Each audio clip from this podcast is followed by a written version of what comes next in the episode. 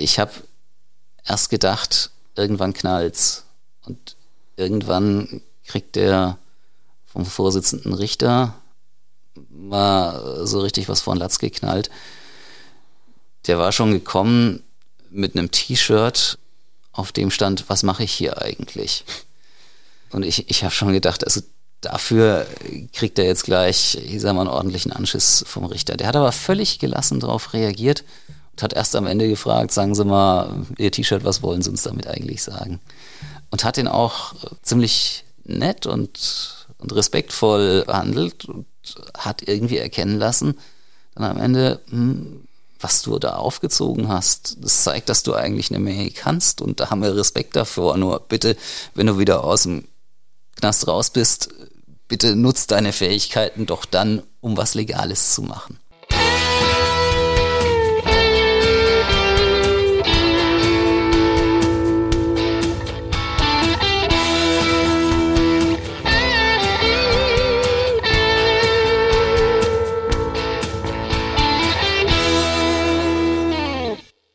Liebe Zuhörerinnen und Zuhörer, herzlich willkommen zu unserem Podcast Alles Böse. Mein Name ist Uwe Renners, ich bin stellvertretender Chefredakteur bei der Rheinpfalz. Mir gegenüber sitzt unser Mann für Alles Böse, Christoph Hemmelmann. Hallo Christoph. Hallo.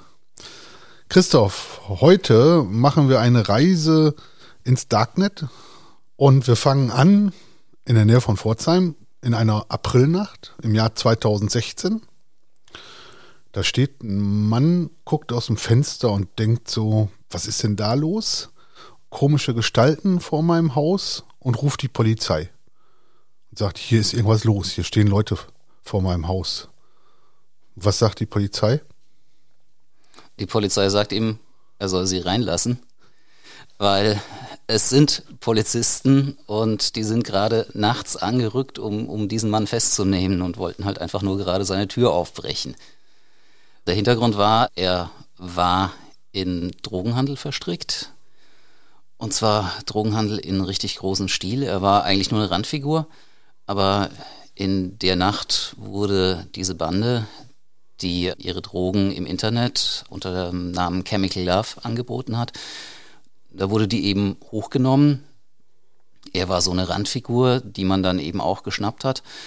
Aber die eigentliche Action in der Nacht, die lief in der Südpfalz in Rülsheim. Ähm, da war es also zum Beispiel so, da stand ein Jaguar, ein Leih-Jaguar. Da saß noch ein junger Mann drin, der war eigentlich einfach nur der Chauffeur, der hatte jemanden in den Niederlanden und wieder zurückgebracht. Saß jetzt da, hat auf ihn gewartet und auf einmal sind da Typen auf sein Auto losgestürmt, haben Polizei, Polizei gebrüllt und ihm erstmal die Scheiben eingeschlagen. Und gleichzeitig wurde in der Nähe eben ein Haus gestürmt. Da hat ein Familienvater gewohnt, zwei kleine Kinder, Frau. Und dieses Haus hatte aber einen Keller. Und in diesem Keller war eben das Drogenzentrallager von Chemical Love. Und die haben da unglaubliche Mengen dann gefunden. 80 Kilogramm Amphetamin, zwei Kilo Kokain, 250 Gramm Crystal Meth, 230 Gramm Heroin, 4000 LSD-Trips, 25.000 Ecstasy-Tabletten. Das war schon ein richtig fetter Batzen. Also Und das auch, mitten in einem Wohngebiet. Also dieses Haus, das war wohl ganz praktisch, weil der Keller, das, da ging es nicht so normal übers Treppenhaus hin, sondern über eine Luke, die so ein bisschen versteckt, ich glaube im Badezimmer war, wo man sozusagen dann aufklappen musste und über so eine Leiter runterklettern und so. Das heißt, dieser Keller war ganz gut abgeschirmt. Und die Nachbarn nichts gemerkt? Soweit ich das mitgekriegt habe, dann später im Prozess nicht. Nee. Jetzt hat man ja beim Rauschgifthandel eigentlich so das, man hat eigentlich so dieses Bild vor Augen, wie irgendwelche komischen Menschen durch irgendwelche dunklen äh, Parks oder Häusergassen laufen und in irgendwelchen Eingängen stehen und dort mit Drogen dealen. Das hat sich in den vergangenen Jahren ganz schön gewandelt. Ich meine, das gibt's natürlich auch nach wie vor, klar. Aber eigentlich ist es ja für beide Seiten ein relativ unpraktisches Verfahren. Du stehst da auf offener Straße, musst immer damit rechnen, dass irgendwie die Polizei um die Ecke kommt. Als Kunde weißt du nie so ganz genau, bei wem kaufst du da, was kriegst du da, nimmt der dir vielleicht noch einfach ein bisschen mehr Geld ab, als du ihm eigentlich geben willst und so weiter. Von daher ist es ja eigentlich ganz praktisch, wenn man sich die Sachen einfach im Internet bestellen kann. Jetzt sagst du Internet, ich meine, das Internet ist groß und die bestellen das wahrscheinlich auch nicht bei H&M oder C&A oder beim Otto-Versand oder sonst irgendwelchen großen Kaufhausgruppen, sondern äh, die gehen ins sogenannte Darknet. Jetzt müssen wir vielleicht unseren Zuhörern und Zuhörerinnen ein bisschen erklären, was das Darknet ist. Das kannst du wahrscheinlich besser als ich. Das weiß ich nicht, aber zumindest ist es, sag ich mal, das, ins Darknet kann jeder, der einen Internetanschluss hat. Eigentlich braucht er nur einen sogenannten Tor-Browser, kann damit, sag ich mal, sich einloggen und ist anonym unterwegs und kann dort halt dann auch verschiedene Seiten finden. Nicht nur zum Drogenhandel, also man kann aber auch andere Dinge da tun, die völlig unproblematisch sind und sie sind halt sehr, sehr schwer nachzuvollziehen. Hinterlässt keine IP-Adressen in dem Sinne. Also die Ermittler haben große Probleme, das nachzuverfolgen.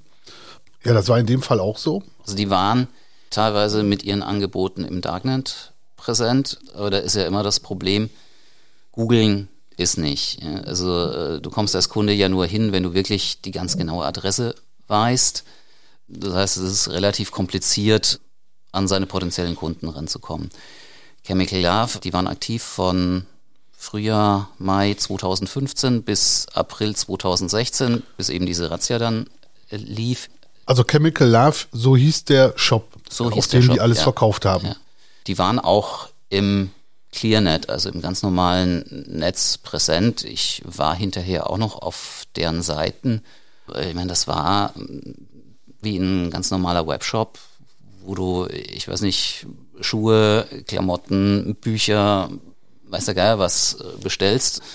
Die hatten auch Rabattaktionen, äh, also jetzt für ein paar Tage der Stoff besonders günstig. Drei für auch, zwei.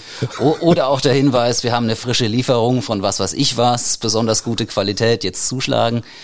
Da hast du dann eben draufgeklickt, hast die Bestellmenge eingegeben und dann geschrieben, wo das hin soll. Wenn und du musst es bezahlen. Und bezahlt wird im Darknet in den meisten Fällen nicht mit EC-Karte oder Kreditkarte und auch nicht bar, sondern mit Kryptowährung, in dem Fall Bitcoins. Mhm. Und das war bei Chemical Love auch so. Die ja. Kunden haben mit Bitcoins bezahlt. Ja. Bitcoins, vielleicht auch nochmal kurz zur Erklärung, sind wie gesagt eine Kryptowährung und werden zum bestimmten Kurs gehandelt. Und ich glaube, das komplett zu erklären, führt hier im Podcast ein bisschen zu weit, aber es ist durchaus gängig mittlerweile und viele sind schon reich damit geworden. Und Zahlungsverkehr in Bitcoins ist halt auch komplett verschlüsselt. Man weiß nicht, woher das kommt. Es ist keine Bank, die das hat, sondern das ist die ganze Netzgemeinschaft sozusagen da im Darknet, die mit Bitcoins handeln, äh, wo das zusammengeführt wird. Also es, es gibt nicht irgendeinen, der die Bitcoins irgendwo liegen hat, sondern das liegt auf vielen tausenden Rechnern und Servern und ist für die Polizei kaum nachvollziehbar, wo das, wo das gerade ist oder wie man daran kommt. Jetzt stellt sich für mich die Frage, hm, wie äh, kann die Polizei denn da eigentlich den Leuten auf die Spur kommen? Also wir haben ja quasi schon die Punkte abgeklappert, wie es nicht geht. Aber auch so ein normaler Webshop im ClearNet, also Chemical Love, die Seite war zeitweise in Tonga registriert, so ein Inselkönigreich irgendwo im Pazifik, glaube ich schon allein dieses Ding überhaupt abschalten zu lassen, ist nicht so einfach von Deutschland aus, geschweige denn dann da irgendwie an irgendwelche Daten ranzukommen. Aber es gibt dann für die Polizei, was diesen Online-Drogenhandel angeht, eben einen Punkt, wo sie wirklich ansetzen kann. Am Ende muss das Zeug ja irgendwie zum Kunden und das läuft per Post. Und in dem Moment geht der Händler der Anbieter ja sozusagen aus dieser virtuellen und so gut abgeschirmten Welt raus ins normale Leben. Das heißt, die Drogen, sprich die Amphetamine etc., wurden schön in Päckchen gepackt. Genau. In Rülsheim in diesem Keller. Der Typ, der da saß, der hatte Bestelllisten. Da stand drauf, so und so viel von dem und dem an die und die Adresse. Das hat er portioniert, in ein Päckchen gesteckt, Päckchen adressiert und dann ist es zur Post gebracht worden. Und das ist an sich auch noch unproblematisch.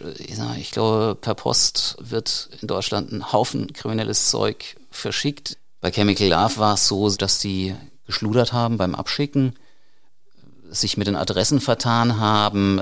Ich erinnere mich äh, irgendwie, es gab mal die Geschichte, ein 14-Jähriger ist mit seinem Opa zur Polizei gegangen, weil er ein Drogenpäckchen von Chemical Love bekommen hatte, was, was, er jetzt wirklich nicht bestellt hatte und was er halt einfach nur loswerden wollte. Hintergrund kann vielleicht auch sein, also wenn du sowas bestellst, ich sag mal, wenn du ganz dreist und in Anführungszeichen mutig bist, dann gibst du einfach deine Adresse an wenn du ein bisschen vorsichtiger als Kunde äh, sein willst, versuchst du dir halt irgendwie sowas wie einen toten Briefkasten zu bauen. Ne? Also du suchst dir zum Beispiel irgendwie eine große Wohnanlage, wo immer irgendwelche Wohnungen und deshalb auch irgendwelche Briefkästen frei sind. So Wohnanlage, wo man auch problemlos dann irgendwie unten an, an diese Briefkastenbatterie rankommt. Die Schlüssel ja, Briefkastenschlüssel, der Vorrat ist überschaubar, also ja, dann, dann nimmst du dir halt da einen, klebst da irgendwie einen Fantasienamen drauf, wartest, bis dein Päckchen da ist, holst raus und baust diese Anlage wieder ab. Vielleicht hat da auch irgendwie jemand den Namen von diesem 14-Jährigen gekapert gehabt, wollte das irgendwie abgreifen und der Bub war schneller oder was weiß ich. Aber jedenfalls, so, so sind halt immer wieder Päckchen bei der Polizei gelandet. Und wenn sie diese Päckchen hat, dann kann sie auch nachvollziehen, wo die aufgegeben worden sind. Ich stelle mir gerade vor, wenn bei uns zu Hause ein Päckchen kommt mit Drogen an meinen 16-jährigen Sohn und der sagt zu mir, Papa, habe ich gar nicht bestellt. ich glaube, zumindest hätten wir anfangs mal einen Gesprächsbedarf, aber ja, also der 14-Jährige tut mir leid. ich glaube, der wurde wahrscheinlich von seinem Opa auch erstmal doof angeguckt. Also die Polizei hat dann auch selber bei denen bestellt ist sogar doppelt beliefert worden, also hat einmal bezahlt, ist zweimal beliefert worden aus Versehen. Und man konnte dann so nach und nach den Raum eingrenzen, den geografischen, wo diese Pakete aufgegeben worden sind. Das war alles irgendwie so Raum Pforzheim. Und dann hatte man irgendwann eine Postfiliale, wo eine Überwachungskamera drin hing. Da konnte man dann eingrenzen, hm, derjenige, der das Päckchen aufgegeben hat, der dürfte, um, das könnte der gewesen sein, der sieht ungefähr so aus. Dann hat man dafür gesorgt, dass der irgendwann, als er wieder dort war, mal seinen Ausweis vorzeigen musste. Dann hatte man seinen Namen. Dann hat es angefangen mit, mit Telefonüberwachung. Gleichzeitig ist der eben auch physisch verfolgt, observiert worden. Das war der Bruder von dem, der in Pforzheim in dem Haus den, den Keller hatte also der Bruder ist, hat sozusagen die Botengänge zur Post übernommen, der eine, der andere Bruder hat das Zeug im Keller gehabt, hat es portioniert, die Päckchen gemacht und so weiter. Ja, und dann hat man eben so nach und nach verfolgen können, naja, okay, der steckt mit drin, der steckt mit drin. Da wären wir jetzt, glaube ich, an so einem Punkt, wo wir mal unseren Zuhörerinnen und Zuhörern erklären müssen, wie diese Chemical Love Geschichte aufgebaut war. Das war nicht nur einer und es waren auch nicht nur die zwei, von denen wir jetzt gesprochen haben, sondern das waren mehrere. Und da kommt dann, sag ich mal, ja auch noch gerade bei dem vermutlichen Boss noch ein bisschen was hinzu, aber erzähl doch mal. Ja, zunächst mal war die Frage, wer ist denn dieser Boss überhaupt? Die Polizei hat über die Telefonüberwachung und so weiter gewusst, da ist noch einer, aber sie haben lange gebraucht, um von dem mal einen Klarnamen zu kriegen. Also intern haben seine Komplizen ihn als Gino bezeichnet. Damit kann man jetzt erstmal als Ermittlungsbehörde noch nicht so fürchterlich viel anfangen. In den Protokollen hieß der lange UMP, unbekannte männliche Person, beziehungsweise UMP Stuttgart, weil man wusste, okay, der muss auch irgendwie in diesem Raum zu verorten sein. Und irgendwann haben sie mitgekriegt, der eine von diesen beiden Brüdern, der fährt mit dem in einem Leihwagen nach Serbien. Und an diesem Leihwagen hing dann ein GPS-Sender von der Polizei. So konnten die mitverfolgen, wie er wieder zurückkommt. Und dann hat man in Bayern kurz hinter der Grenze eine scheinbar hundsordinäre Kontrolle durch die Bundespolizei fingiert. Die hat das Auto angehalten, hier normale Schleierfahndung, kurz hinter der Grenze, zeigt uns mal eure Ausweise. Und dann durften die weiterfahren, aber von dem Moment an hatte die Polizei eben auch Ginos richtigen Namen. Durchaus interessant der Name, weil der Name auch nicht ganz unbekannt ist. Gino hat einen Vater, der mal Fußballprofi war und dann auch am Ende selbst in diese Sachen auch eher als Randfigur, aber trotzdem auch mit in die Chemical Love Geschichte verstrickt war. Gino, der war damals so um die 30 und hatte mehrere Probleme. Also er hatte zunächst mal ein Drogenproblem. Das Drogenproblem hatte dazu geführt, dass er keinen Führerschein mehr hatte. Also hat er für alles, was er gemacht hat, Fahrer gebraucht. Und deshalb hat sich der Personenkreis der Leute, die mit Chemical Love irgendwie verstrickt waren, halt auch ein bisschen erweitert. Also er hat, es gab sozusagen diese Kerntruppe, ihn als den Boss, die beiden Brüder, die so den Versand gemanagt haben. Die waren eigentlich total sympathische Kerle, also so wie ich sie im Gerichtssaal dann erlebt habe. Also gerade derjenige, der hat dann eben erzählt, er war eigentlich Lastwagenfahrer, der war, ich sag mal, der war, der war so total schüchtern, zurückhaltend, ein bisschen unbeholfen und alles, was er, oder fast alles, was er im Leben hatte, war sein Hund. Und äh, er wollte diesen Hund auf die Touren mitnehmen und sein Arbeitgeber hat ihm das verboten. Und dann hat er gesagt, naja, dann brauche ich einen anderen Job. Und er hat zufällig Gino gekannt. Und der hat ihm dann angeboten, ich hätte da was äh, für dich. Und das war was mit einem Festgehalt von anfangs 2000, ich glaube später 3000 Euro steuerfrei monatlich. Davon konnte der leben. Und deswegen hat er das gemacht. Und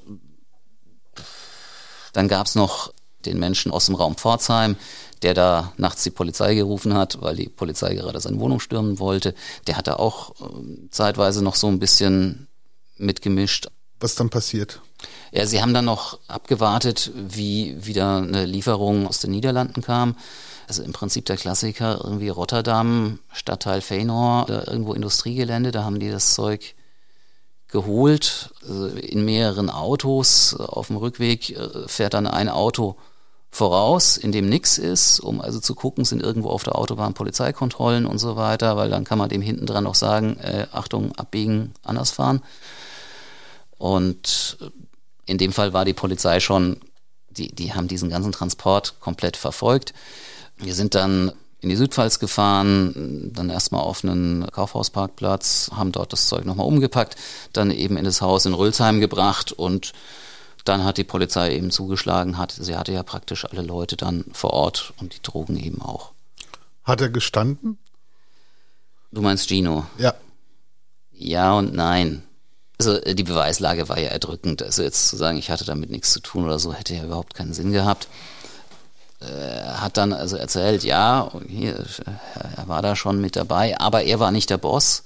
Es gab über ihm noch einen Oberboss, sag ich mal, und er war von daher eigentlich auch nur so ein Handlanger. Und naja, natürlich hat aber irgendwie schon die ganzen abgehörten Telefongespräche und so weiter, haben natürlich schon gezeigt, also im Prinzip er, hat er äh, die ganzen, die ganzen Anweisungen gegeben, alles organisiert, gemanagt. Er hat glaube ich, relativ wenig selbst diese lästigen Arbeiten gemacht. Also irgendwie so die Drogen portionieren, verschicken. Das muss man auch mal sehen, das war eine Heidenarbeit, weil die hatten ja, die hatten ja einen Riesenerfolg, die waren Deutschlandmarktführer. Also der Bruder, bei dem es im Keller war, da in Rülsheim, der hat da nachts Stunden geschafft, um dieses Zeug verschickt zu kriegen um die Bestelllisten abzuarbeiten. Also mit sowas hat sich Gino nicht abgegeben, aber er hat halt, er hat die Drogen beschafft und hat seinen Leuten gesagt, was sie tun müssen und ist da teilweise auch ziemlich, ich sag mal, nachdrücklich geworden, also ziemlich herrisch aufgetreten. Und die Polizei hat bei ihm einen Laptop hingestellt. Und da sind wir wieder bei den Bitcoins. Da war halt ein Programm drauf, über das also ich sag's jetzt mal laienhaft, das Bitcoin-Depot von Chemical Love äh, eben verwaltet worden ist. Christoph, bevor wir zu den Bitcoins kommen, würde ich ganz gerne nochmal, also der ist, ver, der ist verknackt worden, der ja. Gene. Und der hat knapp 15 Jahre bekommen, glaube ich ja. sogar. Also nicht zu wenig. Ja? ja? Die anderen, wie ist da das Urteil ausgefallen? Die anderen haben sieben Jahre, drei Monate bekommen, wobei das in, bei denen nicht und auch bei Gino selbst übrigens nicht ganz so hart wohl ausgehen wird, wie das im ersten Moment klingt. Es gibt hier diesen Sonderfaktor, wie gesagt, die hatten alle ein gewisses Drogenproblem und haben von daher äh, im Urteil sind sie dazu verpflichtet worden, im Gefängnis eine Drogentherapie zu machen. Da waren die auch alle äh, durchaus bereit. Ich glaube, das haben sie auch verstanden, dass, dass sie an dieses Problem ran müssen. Und so eine Drogentherapie, die ist ja auf einen relativ langen Zeitraum angelegt. Und es geht bei der Therapie ja jetzt nicht darum, sagen, den Entzug zu meistern. Den, den haben die ja schon, ich sag mal, in dem Moment, äh, wo sie ins Gefängnis einrücken, naja, ein bisschen was wandert auch hinter die Mauern, sag ich mal, aber im Prinzip setzt da ja schon der Entzug ein, sondern es geht ja darum, dass die später ihr Leben auf die Reihe kriegen, ohne gleich wieder Drogen zu nehmen. Und wenn du das im Gefängnis lernst und dann noch jahrelang im Gefängnis sitzt, dann läuft die ganze Geschichte ja ins Leere. Deswegen wird es so terminiert, dass die Drogentherapie auf den mutmaßlichen Zeitpunkt hinausläuft, zu dem jemand so allmählich wieder in Freiheit kommt. Und da wird der frühest denkbare Zeitpunkt grundsätzlich mal angesetzt. Und die Leute haben dann die relativ große Garantie, dass sie dann wirklich relativ früh rauskommen, weil diese Therapie, wenn es denn halbwegs funktioniert hat, nicht ins Leere laufen soll.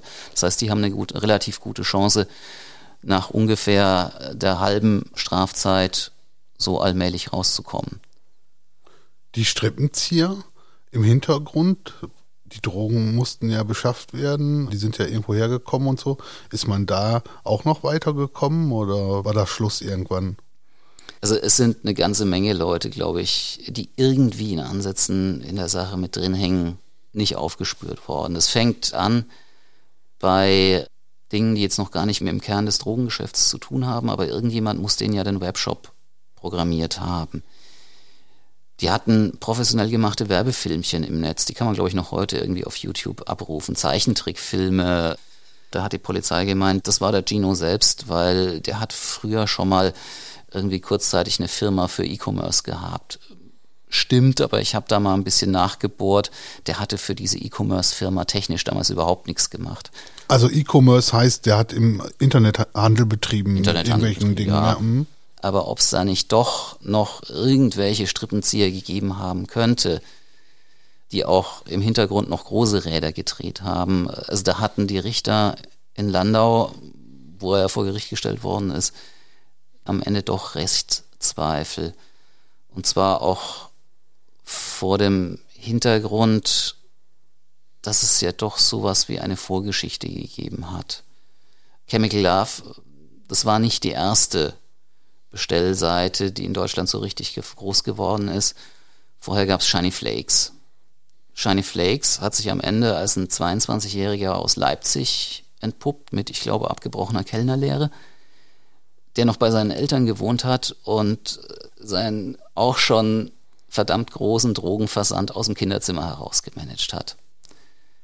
Der ist dann irgendwann aufgeflogen, im Prinzip genauso wie später Chemical Love, Postpakete zurückverfolgt, wie kommen sie her und so weiter. Und nachdem der von der Polizei vom Markt genommen worden war, ist Chemical Love sehr schnell, sehr groß in die Marktlücke gesprungen, die sich da aufgetan hat. Und die Richter haben sich schon gefragt, hm, kann das einfach sein, dass die aus dem Nichts gekommen sind und einfach so ohne irgendwelche Querverbindungen im Hintergrund sich da so, so schnell so breit machen konnten. Und die haben deswegen auch dann den Typ, der Shiny Flakes gewesen war, sich tatsächlich als Zeugen kommen lassen. Es war, ich sag mal, ein denkwürdiger Auftritt, den der damals im Gerichtssaal hingelegt hat. Ich habe erst gedacht, irgendwann knallt's. Und irgendwann kriegt der vom Vorsitzenden Richter mal so richtig was von Latz geknallt. Der war schon gekommen mit einem T-Shirt, auf dem stand, was mache ich hier eigentlich? Und ich, ich habe schon gedacht, also dafür kriegt er jetzt gleich, ich sag mal, einen ordentlichen Anschiss vom Richter. Der hat aber völlig gelassen darauf reagiert und hat erst am Ende gefragt, sagen Sie mal, Ihr T-Shirt, was wollen Sie uns damit eigentlich sagen? und hat ihn auch, ich sag mal, ziemlich nett und, und respektvoll behandelt und hat irgendwie erkennen lassen, dann am Ende, hm, was du da aufgezogen hast, das zeigt, dass du eigentlich eine Menge kannst und da haben wir Respekt davor. Nur bitte, wenn du wieder aus dem Knast raus bist, bitte nutzt deine Fähigkeiten doch dann, um was Legales zu machen. Ja, und wie gesagt, also eigentlich ging es um die Frage, hast du nicht doch irgendwie was mit Chemical Love zu tun gehabt? Hab, haben die noch irgendwie Starthilfe äh, von dir gekriegt? Und äh, er hat das vehement verneint. Er hat gemeint, das, Leute, das ist wie auf dem Wochenmarkt. Wenn da der eine Gemüsehändler verschwindet, dann kommt da halt der nächste, baut seinen Stand da auf und verkauft da genauso Äpfel. Der, die, die beiden Gemüsehändler, die müssen nichts miteinander zu tun haben. Also hundertprozentig überzeugt waren die Richter am Ende trotzdem noch nicht. Weißt du, ob es heute einen vergleichbaren Shop wieder gibt? Bist du da noch irgendwo in der Recherche? Ich habe nicht mitgekriegt, dass es wieder einen Shop gäbe, der jetzt so der, der Marktführer ist also Drogenhandel im Internet läuft sicherlich weiter. Wie gesagt, das ist für Kunden und für Anbieter eigentlich ein gutes Modell. Wenn sich das so ein bisschen auf verschiedene Anbieter jetzt verteilt hat, wenn mein Eindruck da richtig ist, dann ist das für beide Seiten vielleicht gar nicht so schlecht und eher für die Polizei ein bisschen unpraktisch, weil man nicht sagen mit einem Schlag erstmal wirklich wieder einen ganz großen Laden vom Markt kriegt. Und auch wenn dir jetzt die Bitcoins unter den Nägeln sozusagen brennen, um darüber zu reden, eine Frage vorher doch noch. Und zwar der Chino. Magst du den mal beschreiben? Was war das für ein Typ? Ja, ganz eigen. Als er in Landau aufgetreten ist, da im Prozess, ja, es, es war halt seltsam, weil äh, ich sag mal, man hatte einen gut aussehenden jungen Mann vor sich, die man auch angemerkt hat, der ist eigentlich intelligent. Aber sein, sein Auftreten war skurril. Der hat, der hat genuschelt, war völlig unkonzentriert. Der hat kaum seinen Lebenslauf zusammengekriegt. Also vor dem Hintergrund zum Beispiel, dass sein, sein Vater Profifußballer war. Der hat im Kindergartenalter mal im Ausland gelebt. Ist etwas was man sich, glaube ich, normalerweise ja merkt, weil es irgendwie was Besonderes ist. Das musste ihm der Richter sagen. Und dann hat er sich erinnert, ja, ja, stimmt, das, das war auch noch. Und ist dann mit ihm so sein, seinen Lebenslauf mal durchgegangen. Der hat halt schon als Teenager angefangen, Drogen zu nehmen. Also, äh, gab die Geschichte, der war mit 18, 19 mal beim Arzt, weil er Probleme mit der Nasenscheidenwand hatte und die war zu dem Zeitpunkt schon völlig, Entschuldigung, durchgekokst. Also die, die war kaputt. Und also das muss damals für die Ärzte auch ein schockierender Befund gewesen sein, dass jemand mit 18, 19 schon die Nasenscheidenwand so, so ruiniert hat. Und mit seinem Vater war es auch nicht immer so einfach.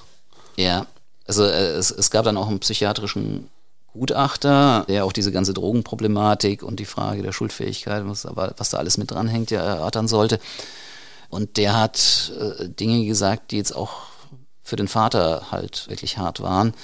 Der hat gesagt, Wohlstandsverwahrlosung. Also der Gino ist wirklich in einem reichen Elternhaus aufgewachsen. Der Vater hat erst die Karriere als Fußballer gemacht, hat es aber wohl wirklich geschafft, äh, einen Plan für die Zeit danach zu haben und war danach ein zunächst mal wirklich erfolgreicher Geschäftsmann. Und sein Sohn hat zum 18. Geburtstag einen Mercedes-Sportwagen gekriegt und zum 20. einen Porsche. Also der hat materiell alles gehabt, was wir armen kleinen Angestellten uns nur so vorstellen, nur so erträumen können. Aber offenbar hat ihm der emotionale Rückhalt gefehlt im Elternhaus. Er hat alles, was man für Geld kaufen kann, hat er gekriegt, aber andere Sachen hat er eben nicht gekriegt. War jedenfalls so äh, das, das Ergebnis des Gutachters. Und er hatte dann schon in der Schule Drogenprobleme, ist dann auf eine Privatschule gekommen. Da haben die sich im Gericht noch eine ehemalige Mitschülerin von ihm kommen lassen, die war auch, die hat die ganze Zeit gekichert und nur erzählt, wie das mit Drogen auf dieser Privatschule abging und dass die Privatschule zwar sauteuer war, aber das äh, völliger Witz war, die haben da nichts gelernt, die haben einfach nur Drogen genommen. Und wie gesagt, er kam aus einer reichen Familie, aber wollte, glaube ich, immer zu Leuten aufschließen, die noch reicher waren. Er hat zeitweise eine Freundin gehabt, die aus einer alteingesessenen Unternehmerfamilie kam. Das, da, da war so richtig Geld. Also die hat, die hat dann auch als Zeuge in diesem Prozess ausgesagt, hat irgendwie mal beiläufig die, ich glaube, fünf Villen ihrer Familie am, ich weiß nicht mehr, Genfer See oder so erwähnt, hat eben zum Beispiel erzählt, sollte zu ihr in Urlaub kommen. Sie war in St. Moritz und er ist nach Saint-Maurice gefahren. Hat sie dann angerufen und hat gemeint, wieso liegt hier kein Schnee? Du hast doch gesagt, hier liegt Schnee. Also wo er einfach gemerkt hat, irgendwie äh, viel Geld, aber irgendwie reicht's doch nicht und um, um so in ganz da mitzuhalten, wo er mithalten will. Und vielleicht kam es auch daher, dass er dann wirklich nach, nach allen Möglichkeiten ge gesucht hat, um Geld zu verdienen. Jetzt sind wir beim Geld. Jetzt sind wir beim Geld. Jetzt sind wir beim Geld. Und wie viel Geld hat er denn mit Chemical Love verdient? Das ist jetzt ein bisschen eine schwierige Frage, weil, wie gesagt, bezahlt haben die Kunden ja in Bitcoins. Nun denken wir ja in Euro. Das heißt, man muss umrechnen und der Bitcoin-Kurs hat ja in den letzten Jahren wahnsinnige Schwankungen hingelegt. Und das war für die Juristen auch ein Problem. Gehen wir es mal so an, wie es die Richter in Landau zunächst angegangen sind. Zunächst mal gilt die Grundregel, wenn du mit zum Beispiel Drogen Geld verdient hast und deswegen verurteilt wirst, dann musst du wieder rausrücken, was du mit deinem unrechten Tun kassiert hast. Also relativ einfach war noch, Gino hatte sich mal, obwohl er keinen Führerschein hatte, ein Maserati zugelegt. Der war definitiv aus Drogengeld bezahlt, er war nur verschwunden. Den muss er irgendwie noch auf die Seite gebracht haben, keine Ahnung. Die Richter haben gesagt, den Maserati, den rückst du uns raus. Also es ist im Prozess ein bisschen dokumentiert worden. Er ist immer, wenn er im Raum Stuttgart, wo er eigentlich daheim war, ist er im, in einem Nobelhotel in Stuttgart am Schlossgarten abgestiegen da hat er immer für ein paar Tage und da sind teilweise fünfstellige Rechnungen angefallen für das, was er da. Das kann man irgendwie so die Kalkulation in diesem guten Jahr 1,5 Millionen Euro, was du nicht und einfach verprasst hat. Naja, und dann haben sie hin und her gerechnet und haben gesagt, naja, äh, was du da in Bitcoins verdient hast, wir hätten gerne 10 Millionen Euro. Das war natürlich schon, also ich sag mal, das war ein Wort. Es gab dann noch seinen Rechner mit dem Zugang zu dem Bitcoin-Konto, sage ich mal, von Chemical Love. Da waren, als der Prozess gegen ihn anfing, so gut 700 Bitcoins drauf. Da waren wir zu dem Zeitpunkt wohl bei, einem, bei ein paar hunderttausend Euro, die die wert waren. Das war vorher schon mehr gewesen, wurde auch wieder mehr. Allerdings ist kurz vor Prozessbeginn sind auf einmal, äh, ist ungefähr ein Drittel davon abgeflossen. Man muss dazu sagen, die Ermittler hatten diesen Laptop, die konnten sozusagen in dieses Konto reinschauen, aber um mit dem Konto irgendwas zu machen, brauchte man ein Passwort. Und das hatten sie nicht und von Gino haben sie es nicht gekriegt. Also konnten sie nur immer den Kontostand sozusagen checken. Aber um das unseren Zuhörerinnen und Zuhörern auch mal zu erklären, also auf diesem Bitcoin-Konto waren diese 757 Bitcoins und kurz vor dem Prozess sind 264 davon verschwunden. Ja. Waren noch 489 da drauf. Die wären nach dem heutigen Kurs ungefähr 25 Millionen Euro wert. Richtig. Und wo sind die denn? Gute Frage. Ich kann dir sagen, wo sie sein sollten. Sie sollten im Haushalt des Landes Rheinland-Pfalz sein.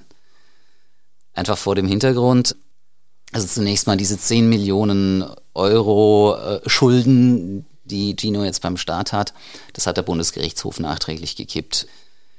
Die, diese ganze Problematik mit Bitcoins, wie muss man die umrechnen, zu, welcher Tageskurs ist zu nehmen, wenn da jemand festgenommen wird, wie muss man mit einberechnen, was er vorher schon eingenommen, aber auch wieder ausgegeben hat und so weiter, ist alles fürchterlich schwierig, weil es noch keine keine etablierte Rechtsprechung dazu. Der Bundesgerichtshof hat aber gesagt, so wie ihr das gemacht habt in Landau mit den 10 Millionen Euro, so geht's nicht, müsst ihr nochmal neu machen. Das ist wieder so ein typischer Fall, wo die Realität schneller ist als die Behörden. Ganz klar. Also das haben wir ja schon oft gehabt, auch in unseren vergangenen Podcasts, dass da Dinge passieren, wo die Behörden dann einfach noch gar nicht wissen, wie sie damit umgehen sollen. Das hat der Bundesgerichtshof hat gesagt, also so diese, diese 10 Millionen Euro, also Leute, so geht's nicht, müsst ihr nochmal anders machen. Deswegen gab es dann einen zweiten Prozess, ungefähr zwei Jahre später in Landau. Da hat Gino übrigens völlig anders gewirkt. Er war viel klarer, hatte auch eine neue Frisur, war insgesamt, war, ich sag mal, ein bisschen konventioneller, schicker angezogen und so weiter, aber vor allem, der hat seine Gedanken wieder beieinander gehabt. Da hat man gemerkt, im ersten Prozess, der war irgendwie im, im Knast an Drogen rangekommen und er war noch drauf. Und äh, mittlerweile hatte er das hinter sich und jetzt konnte er wieder vernünftig denken. Jedenfalls, man hat dann gesagt, okay, wir rechnen gar nicht um, wir sagen einfach, dieses Bitcoin-Konto, so wie es da liegt, das ist jetzt beschlagnahmt. Das gehört jetzt dem Staat, auch wenn der Staat da im Moment nicht rankommt. Und da waren noch 0,001. Nein, nein, da war, da waren ja noch so, da zu diesem Zeitpunkt war noch so viel drauf, dass es jetzt 25 Millionen Euro wären. Kurz nach dieser Entscheidung dann, nachdem sozusagen für Gino alles endgültig eingetötet war, Urteil rechtskräftig, Strafe rechtskräftig, nichts mehr irgendwo zu verändern, ist dann auf einmal nahezu der komplette Rest äh, von dem, was noch in diesem, auf diesem Konto drauf war, auch abgebucht worden. Also dieses Bitcoin-Konto existiert noch und da sind momentan 0,0010658 Bitcoins drauf. Richtig. Die haben ungefähr einen Gegenwert von 50 Euro. Ja. Nicht mehr also 25 die, Millionen. Diese 50 Euro, die sind jetzt immer noch ein heißer Kandidat dafür, dass sie vielleicht irgendwann mal in den rheinland-pfälzischen Haushalt einfließen. Beim Rest, sage ich mal, bin ich eher skeptisch. Also, wenn die, die Generalstaatsanwaltschaft in Koblenz, die hat ja diese Cybercrime-Abteilung, die dann für ganz Rheinland-Pfalz zuständig ist, die ermitteln und die haben auch nicht aufgegeben. Deswegen halten sie uns mit, mit Informationen zu diesem ganzen Vorgang auch relativ kurz, weil sie sagen, hm, könnte Ermittlungen gefährden, wenn wir durchblicken lassen, was wir wissen und was wir nicht wissen. Äh, ist, ist, ist auch nachvollziehbar. Ähm, die haben nicht aufgegeben, aber ich sag mal, die Wahrscheinlichkeit, dass sie diese verschwundenen Bitcoins irgendwo wieder aufspüren, halte ich für überschaubar. Dann bleibt halt die Frage, okay, kann man jetzt zu Gino sagen, hey, Erstens, wir gehen davon aus, du warst es, der die hat verschwinden lassen, was grundsätzlich durchaus möglich. Ich meine, der sitzt zwar im Gefängnis, aber ich meine, er kann natürlich erstens jemandem sagen, hier, das ist der Code, mach damit das und das. Dem muss er halt vertrauen. Mein gut, ähm, jemandem so weit vertrauen, dass man ihm 25 Millionen Euro anvertraut, ist aber, aber egal. Oder aber, ich meine, wenn der im Gefängnis irgendwie sich ein, ein internetfähiges Handy reinschmuggeln lässt, dann kann er das am Ende auch wirklich ganz direkt selbst machen. Und dass, dass Smartphones irgendwie es immer wieder ins Gefängnis schaffen, das wissen wir jetzt auch. Dann bliebe die Frage, okay, kann der Staat jetzt noch hergehen und sagen, hey, wir hatten dieses Bitcoin-Konto beschlagnahmt, wir haben es dir zugeordnet, du hast es beiseite geschafft, ist uns wurscht, jetzt gib uns den Gegenwert in Euro. Ist juristisch auch wieder so eine komplizierte Sache, gibt es keine Rechtsprechung dazu. Müsste man sozusagen abwarten, ob, ob der Staat das irgendwann versucht, so doch noch irgendwie an die Kohle zu kommen, von der Gino dann vielleicht sagen wird, ja, tut mir leid, aber ich hab sie nicht. Der sitzt noch im Gefängnis. Mhm. Wenn er irgendwann wieder rauskommt, dann wird die Polizei ihn, wenn sie bis dahin das Geld nicht hat, vielleicht beobachten, was für einen Lebensstil er dann auf einmal hat. Könnte vielleicht interessant werden. Ja, Christoph, spannende Geschichte. Irgendwie noch nicht zu Ende. Mal gucken, ob irgendwann wir wieder einen Grund haben, darüber zu reden. Spätestens dann, wenn das Geld auftauchen sollte. Wir haben gelernt, wir lassen die Finger von Drogen, machen keinen Shop im Darknet und ärgern uns heute darüber, dass wir damals nicht ins Bitcoin-Geschäft eingestiegen sind. Vielen Dank.